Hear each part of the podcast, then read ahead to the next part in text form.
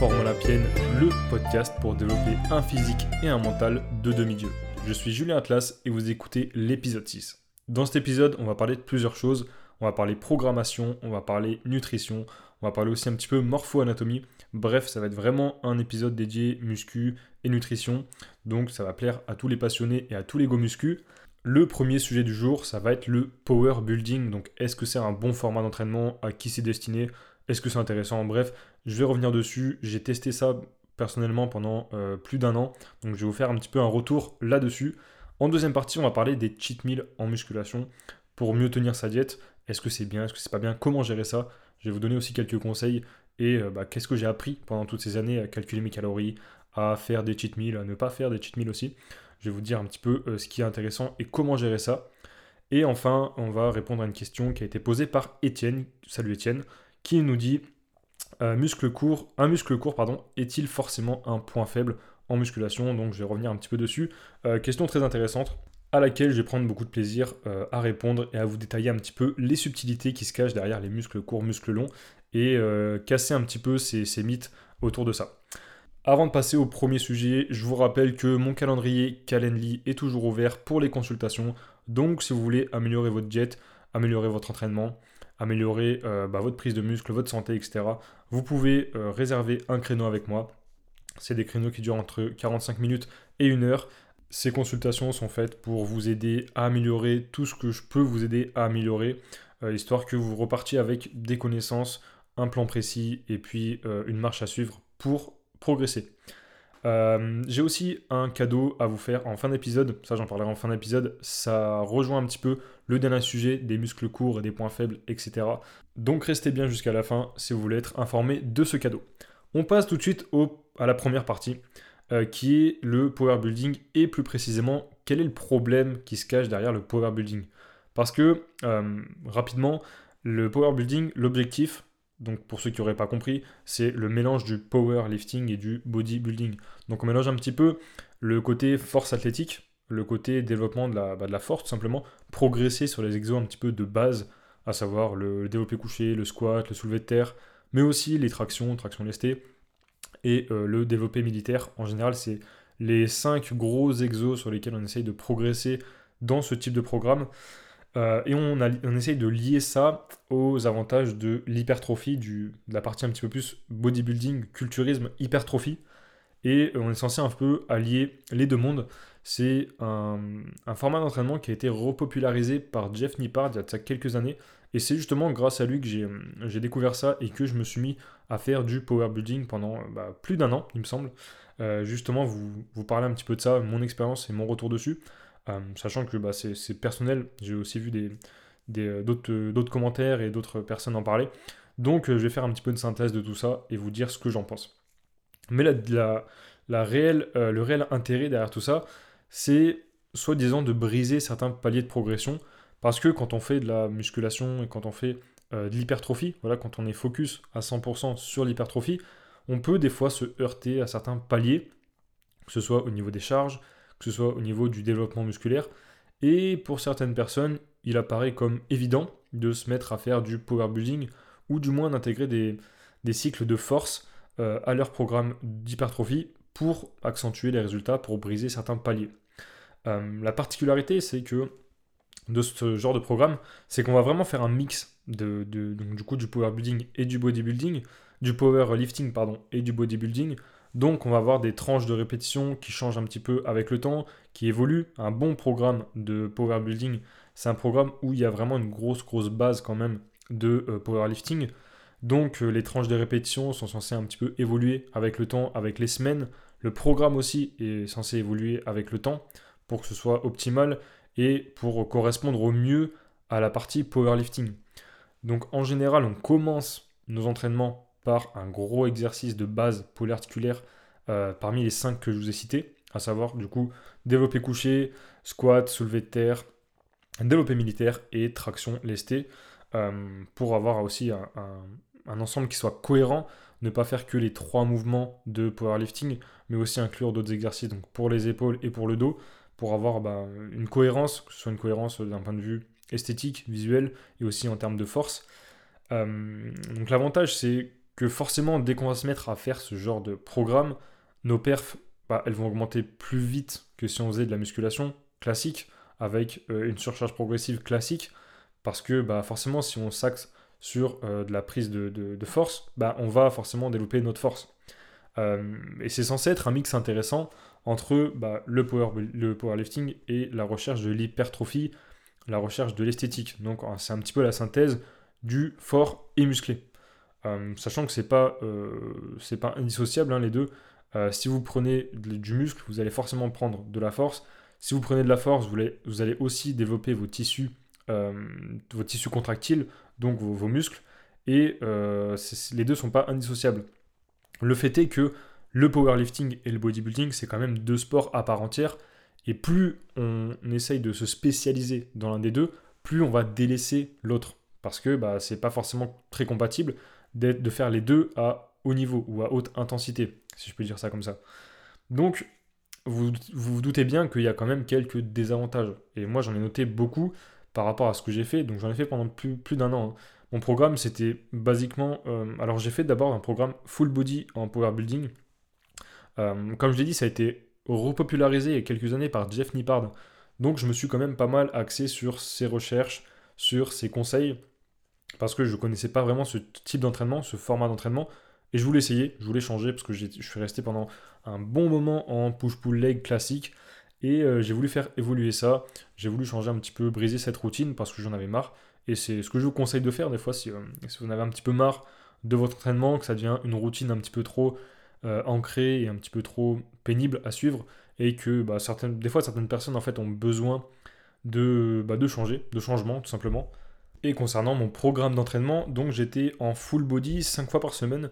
Et chaque entraînement commençait par un gros exercice polyarticulaire de base, à savoir euh, donc le premier jour, il me semble qu'il y avait du squat. Le deuxième jour, du développé couché. Le troisième jour, des tractions lestées. Le euh, quatrième jour, du soulevé de terre. Et le cinquième jour, du développé militaire. Voilà. Donc ça, c'était euh, vraiment la, base de mon programme. Et ensuite, après, après ces, exercices-là, je commençais ma séance un peu plus typée hypertrophie. Donc en, full body. Évidemment, les full body changeaient tous les jours. Là, j'entends tous les, tous les go euh, de base, tous les bro splits qui vont me dire euh, ouais comment ça du full body 5 fois par semaine c'est impossible. Euh, si si en ayant une bonne récupération en ayant un programme qui est bien construit et j'insiste sur le fait d'avoir un programme qui est cohérent bien construit en prenant en compte la récupération en prenant en compte le fait de que ce soit un full body en fait. Donc essayer de gérer un petit peu le volume d'entraînement sur chaque séance le volume total. Moi c'est quelque chose qui me passionne la programmation en musculation c'est un truc qui, vraiment me passionne j'adore je peux passer des heures à faire des programmes. Je peux passer des heures euh, à, justement améliorer mon programme, à voir ce qui peut être amélioré, ce qui peut être changé, ce qui peut être plus efficace, qu'est-ce que je peux modifier, bref. Euh, donc c'est pour ça aussi que mon service de, consulting, mon service de, de, conseil peut vous aider à améliorer votre programme. Je peux vraiment euh, vous aider sur ce point-là. C'est là où je suis. C'est un peu ma zone de génie, je pense. Mais bref, concernant mon programme, voilà ce que je faisais. Et c'est vrai que c'est vraiment compliqué à mettre en place. Ça demande quand même des connaissances. Euh, c'est pas un, type de programme que je conseillerais à quelqu'un qui débute euh, ou à quelqu'un qui euh, n'a pas les connaissances nécessaires pour mettre en place un programme un petit peu compliqué. Mais tout ça pour dire que voilà, je vous ai un petit peu parlé de mon programme. Maintenant, je vais passer aux inconvénients parce que je vous ai parlé un petit peu des avantages qui sont bah, la performance. C'est aussi intéressant pour l'ego parce que bah, forcément on soulève lourd, ça fait plaisir, on va pas se mentir quand on est euh, sous une grosse barre, quand on voit ses, perfs qui augmentent, etc. C'est très satisfaisant. Mais il y a tout de même quelques inconvénients. Et le premier inconvénient que j'ai relevé, c'est que ça crame déjà beaucoup de jus en début de séance. Donc on va vraiment euh, se cramer nerveusement dès le début de la séance. Donc ok, on va quand même pas mal progresser sur les exercices de base qu'on fait en premier dans la séance.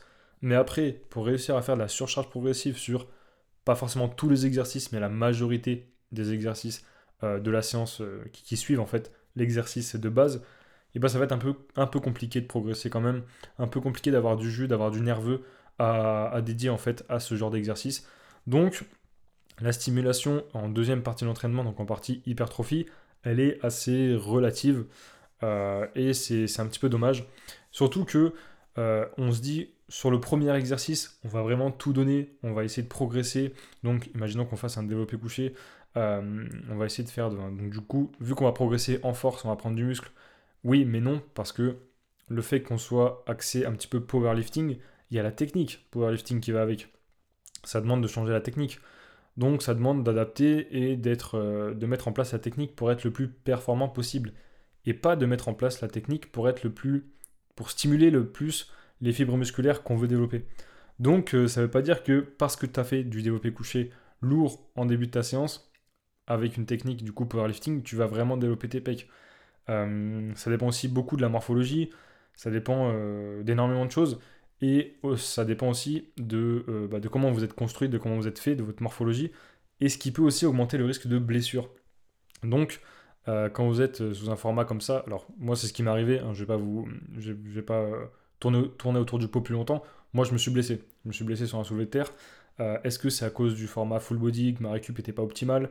Est-ce que c'est parce que j'ai voulu faire de la force et voulu trop aller trop loin dans l'effort, aller trop loin dans la, progression, etc. Possiblement. Euh, en fait, pour, pour, faire simple, j'ai eu un lamago. Euh, ça n'a pas duré très très longtemps. Je me suis assez vite remis parce que j'ai quand même les connaissances. Je me suis entouré de, des spécialistes qui étaient, euh, qui étaient compétents pour me faire revenir le plus rapidement possible. Mais du coup, ça m'a quand même un petit peu fâché avec ce type d'entraînement et avec la force athlétique, sachant que j'ai déjà pas un nerveux qui est très très qui, qui, est fait pour le, la force athlétique. Je suis pas très fort de base. Je suis plutôt fait pour bah, le bodybuilding entre guillemets je suis plutôt fait pour l'hypertrophie, etc. Donc euh, ça aussi, c'est à tenir en compte, c'est à, prendre en compte. Il y a beaucoup de personnes qui vont peu progresser, voire pas progresser sur les gros exercices de base, même si euh, avec, une, avec une programmation qui est cohérente, avec un, programme bien construit, on progresse toujours. Mais euh, c'est le deuxième inconvénient, c'est que la programmation est quand même très complexe. Et c'est ce que je disais juste avant. si vous n'avez pas les, armes, si vous n'avez pas les connaissances nécessaires, ça peut être compliqué de mettre ça en place sans euh, avoir une récup qui va être approximative, sans avoir un risque de blessure qui, qui est quand même élevé.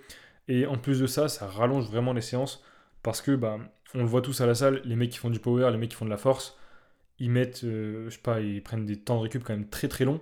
Euh, même si moi je suis déjà adepte des temps de récup assez longs entre, entre mes exercices en hypertrophie, parce que je veux être vraiment à 100% de mes capacités à chaque série.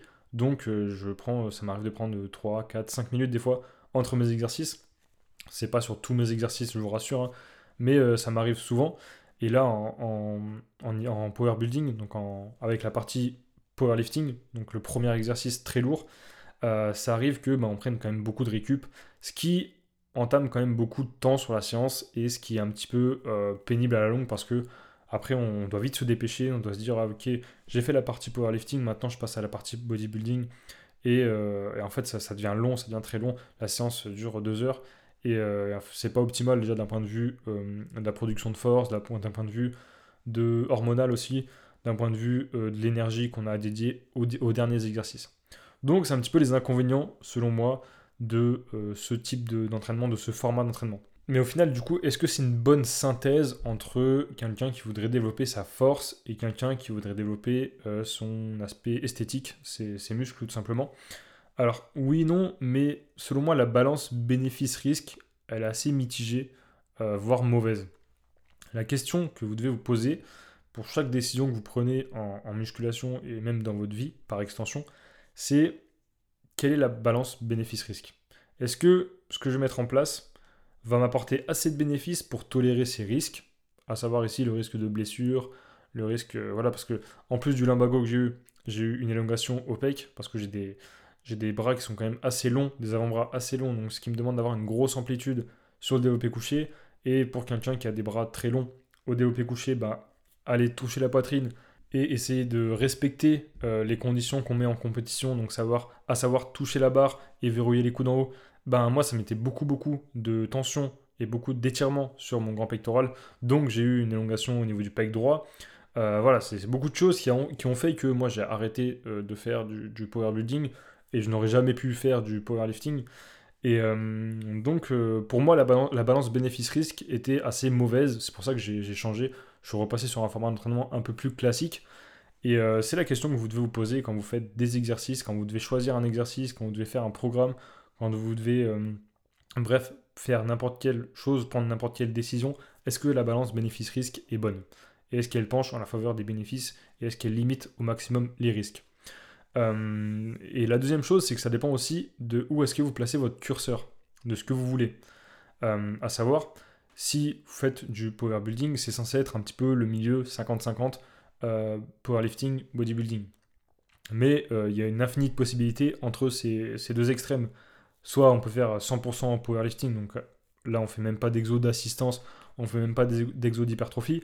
Soit on peut être à 100% bodybuilding, on peut être à 75, 20, 25, on peut être... Euh, voilà, il y a une infinie possibilité. Mais selon moi, essayer de faire la synthèse des deux, c'est se brider et ne pas vraiment progresser dans l'un ni dans l'autre. Euh, dans le sens où on va pas mettre toutes les chances de notre côté de progresser en hypertrophie, c'est déjà assez dur. Alors si on se met des bâtons dans les roues pour euh, essayer de progresser en force, qui va pas forcément nous apporter beaucoup de gains en termes d'hypertrophie, euh, c'est assez dommage. Et inversement, si euh, on veut se dédier à la force et vraiment devenir plus fort, est-ce que ça vaut le coup de se rajouter après quasiment une séance entière euh, d'hypertrophie Je suis pas sûr. Donc, essayez de mitiger, essayez de prendre en compte tout ça lorsque vous faites un programme. Quel est votre curseur? Qu'est-ce que vous voulez vraiment Qu'est-ce que vous voulez vraiment développer? Sur quel point vous voulez vraiment vous axer? Et quelle qualité vous voulez développer? Est-ce que c'est des qualités esthétique Est-ce que c'est des qualités euh, en termes de performance? Est-ce que c'est des qualités en termes de, d'explosivité, etc., etc. Prenez tout ça en compte pour construire votre programme et euh, prenez en compte que vous ne pouvez pas progresser tout le temps, partout, sur tous les points. Euh, être ultra polyvalent, c'est très compliqué, c'est voire même impossible. Et plus on se spécialise, plus on progresse, plus il va falloir se, bah, se spécialiser justement sur certains points, sur certaines qualités. Deuxième partie de ce podcast, on va parler cheat meal en musculation. Donc, euh, je vais revenir rapidement quand même sur la définition d'un cheat meal parce que euh, il y en a peut-être qui ne sont pas forcément très très euh, familiers avec ça. Il y en a peut-être qui ont une fausse définition de ce qu'est un cheat meal. Donc, globalement, un cheat meal, qu'est-ce que c'est? C'est en français un repas triché. quand est-ce qu'on fait un cheat meal? Pourquoi on fait un cheat meal? Ça a été un petit peu popularisé par bah, les bodybuilders. En général, toutes ces choses-là qui sont un petit peu euh, adoptées par tout le monde euh, sans trop savoir pourquoi, c'est souvent popularisé par des bodybuilders qui font ça quand ils sont en préparation, qui sont euh, dans des diètes assez, assez restrictives et qui font des choses comme ça pour bah, mieux tenir sur le long terme ou tout simplement faire des relances, des rebonds glucidiques, etc. Donc, un, cheat meal, ça arrive en général quand on est en diète, quand on est en sèche, et qu'on a tenu toute la semaine une, diète assez restrictive, assez basse en calories, après s'être privé. Et le but, ce serait de se faire plaisir, de ne pas compter ses calories, de... et comme quoi ça aurait aucun incident sur la perte de gras ou la diète qu'on est en train de suivre. Euh, et ça, c'est faux, je, vais revenir après euh, dessus pour, pour, vous expliquer pourquoi. Euh, parce qu'il y a plusieurs problèmes en fait avec le cheat meal. Déjà, si tu as besoin d'un cheat meal, c'est que tu as un problème avec ta diète c'est que tu ne te fais pas assez plaisir au quotidien. Et par plaisir, je veux pas dire manger des trucs dégueulasses ou manger des trucs qui vont te faire exploser ton quota, euh, ton, total en calories. Juste, ça va être une diète qui te fait plaisir avec des aliments qui te correspondent, qui correspondent à tes goûts, qui correspondent à tes besoins et qui vont en fait faire en sorte que ta diète soit tenable, que tu aimes ce que tu manges à chaque repas. Et c'est vraiment une vision long terme et une vision euh, basée sur l'adhérence. Parce que l'adhérence, c'est encore une fois le, pilier de tout ce que vous allez faire. L'adhérence, si vous adhérez pas à ce que vous faites, si vous n'aimez pas, si vous ne prenez pas du plaisir dans les actions que vous faites, vous ne tiendrez jamais sur le long terme. J'en ai déjà parlé dans un précédent épisode. Mais euh, voilà, si tu as besoin d'un cheat meal, c'est que tu as un problème avec ta diète, c'est que tu te restreins trop, c'est que tu. Euh, même un problème. Euh, ça peut même être des troubles du comportement alimentaire, des TCA, qui font que, bah, en fait, tu, dès que tu vois un truc, tu peux pas te retenir, dès que euh, tu es un petit peu trop bas en calories, bah, tu peux pas euh, euh, tenir ce déficit, tu ne peux pas supporter la faim, et du coup tu craques, tu, tu, tu, voilà, tu casses ta diète. Et justement, justement, les cheat meals ont, été soi-disant inventés ou popularisés pour mieux tenir les périodes de déficit et ensuite se lâcher complètement pendant un repas, mais ça se transforme souvent en obsession. Il y en a qui attendent, je sais pas, le vendredi soir ou samedi soir pour leur cheat meal. Ils y pensent toute la semaine, ils disent Ah, euh, samedi c'est cheat meal, où est-ce qu'on va manger? Qu'est-ce qu'on va manger? Ils se font le truc le plus gore et le plus gras possible, le plus. Bref, un truc euh, qu'ils n'arrivent même pas à digérer après. Et en fait, euh, qui, qui, ruine totalement tout ce qu'ils ont, tous les efforts qu'ils ont fournis, toute la privation qu'ils ont eu pendant toute la semaine. Donc, selon moi, c'est plus intéressant de répartir un petit peu ça toute la semaine, de se faire plaisir presque quotidiennement. Hein. Ça peut être, je sais pas, en mangeant un carreau de chocolat par jour, en mangeant un plat en sauce qui vous, fait, qui vous fait plaisir, tant que ça fit vos calories et tant que bah, vous aimez ça. et le troisième point aussi, c'est que si c'est fait trop régulièrement, si ça va, ça va avoir un impact sur votre diète. Parce que souvent on dit ouais le cheat meal, c'est pas grave, c'est un repas. Euh, si c'est une fois par semaine, bah ça va pas changer grand chose. Eh ben si, parce que je vais te donner un exemple. Si tu as un déficit de, 500, de 150 calories par jour, donc du coup pendant 6 jours, si, si on compte pas le, jour où tu fais cheat meal, donc tu as au total 900 euh, calories de déficit. Avec un cheat meal un peu sale, donc 6 euh, fois, 6 fois 150 ça fait 900, avec un cheat meal un peu sale, tu exploses facilement ce chiffre des 900 calories. Donc au final, tu vas te retrouver au mieux à l'équilibre, donc en, maintien calorique, si tu fais le total sur toute ta semaine. Parce que faut savoir que quand tu tiens une diète, quand tu es en déficit ou en excédent calorique, c'est pas un jour tu perds du gras si tu es en déficit, un jour tu prends du gras si tu es en, maintien calorique, enfin du gras, du poids, je veux dire. Hein. C'est pas comme ça que ça marche, c'est une moyenne, c'est un équilibre sur la semaine, sur le mois. Donc en fait, quand tu fais ça et que tu te fais chier à faire un 900 calories de déficit à la semaine et qu'en fait tu vas euh, ben, être en surplus au finalement à cause d'un cheat meal qui va être beaucoup trop gras, beaucoup trop euh, calorique, et ben ça fait clairement chier parce que toute la semaine tu t'es mis en déficit et au final tu n'auras pas les résultats de ton déficit à cause d'un seul repas. C'est quand même débile je trouve et euh, il y a beaucoup d'autres moyens, beaucoup d'autres méthodes qui sont beaucoup plus efficaces pour tenir une diète et rester en déficit plus facilement. Donc, comme j'ai dit, la solution, c'est plutôt d'adopter une approche plus flexible en ajoutant bah, ponctuellement dans sa diète des éléments qui te font plaisir. Avec ça, tu n'auras pas de restrictions, tu n'auras pas envie de faire de cheat meal dégueulasse qui ruine ta diète.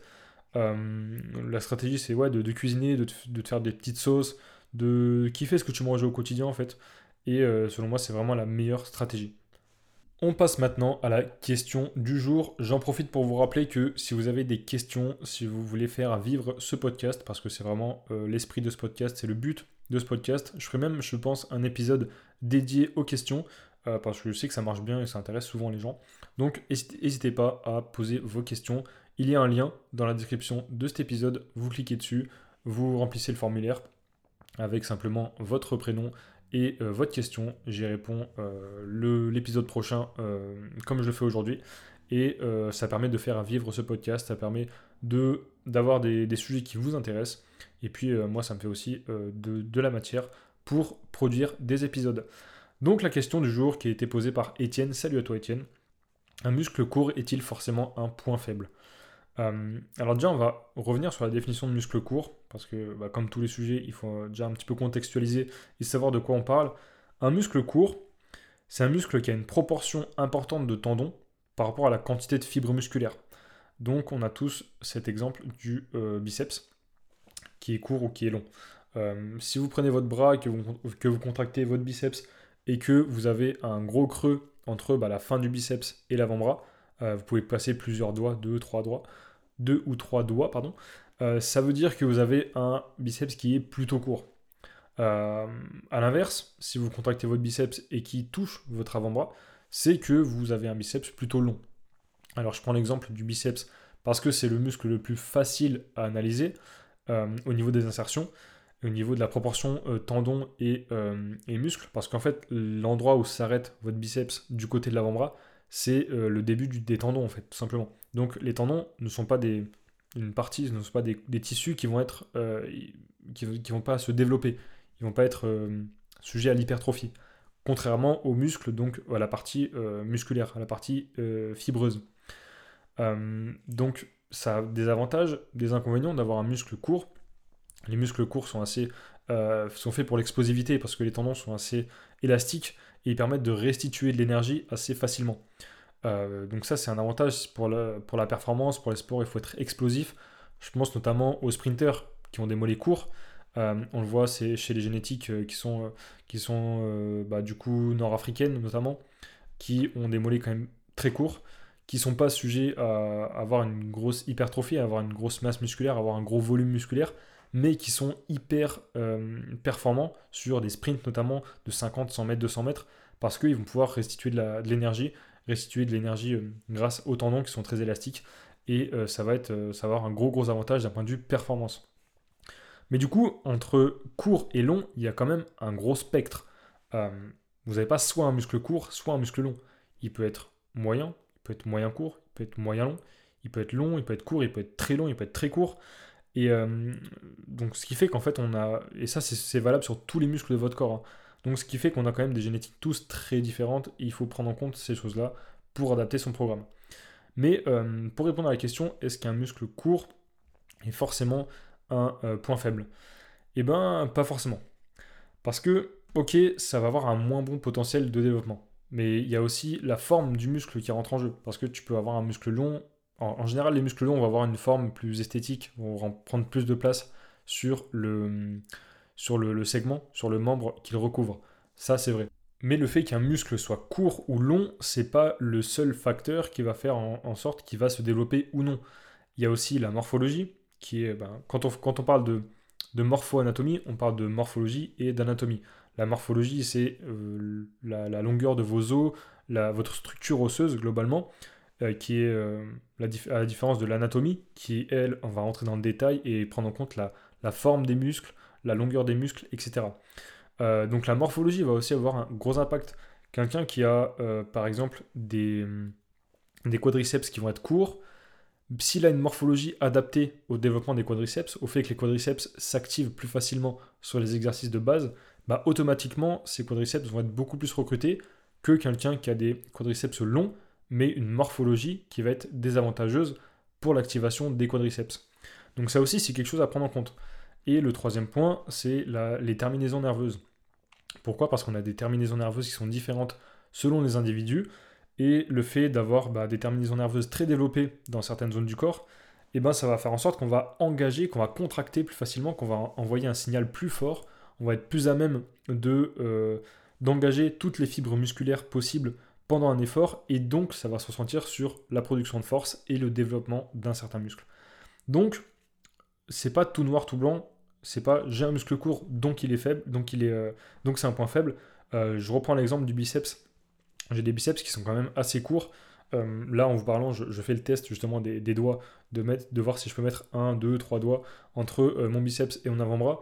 Je suis plutôt en train de mettre ouais, deux, doigts et demi, trois doigts. Donc c'est quand même énorme. J'ai quand même un énorme creux entre bah, mon biceps et mon avant-bras.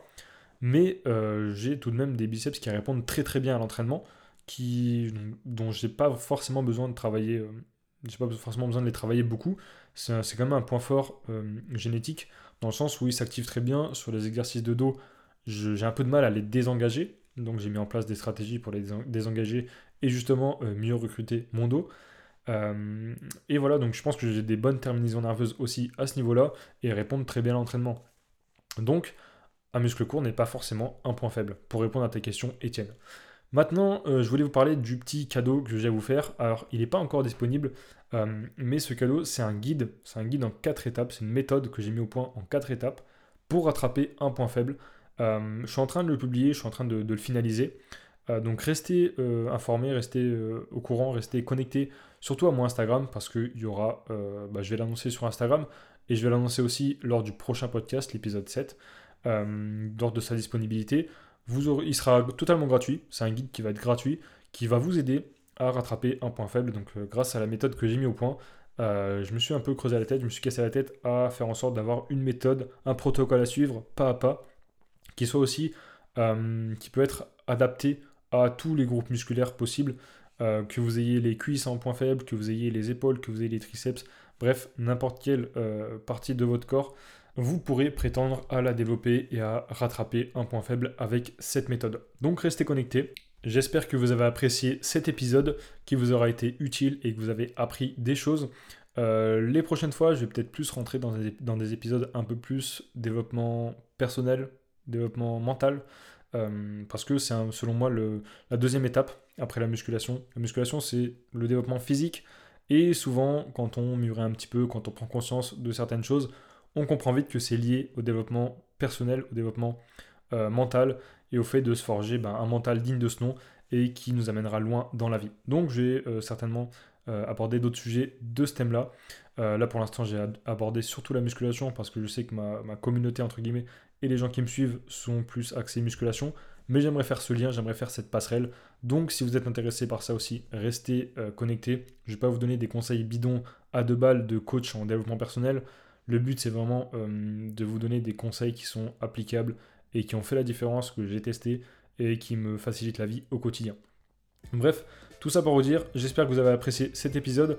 Mettez un petit commentaire, un petit 5 étoiles sur les épisodes, euh, sur les plateformes sur lesquelles vous écoutez cet épisode. En attendant, je vous dis à la prochaine, prenez soin de vous, ciao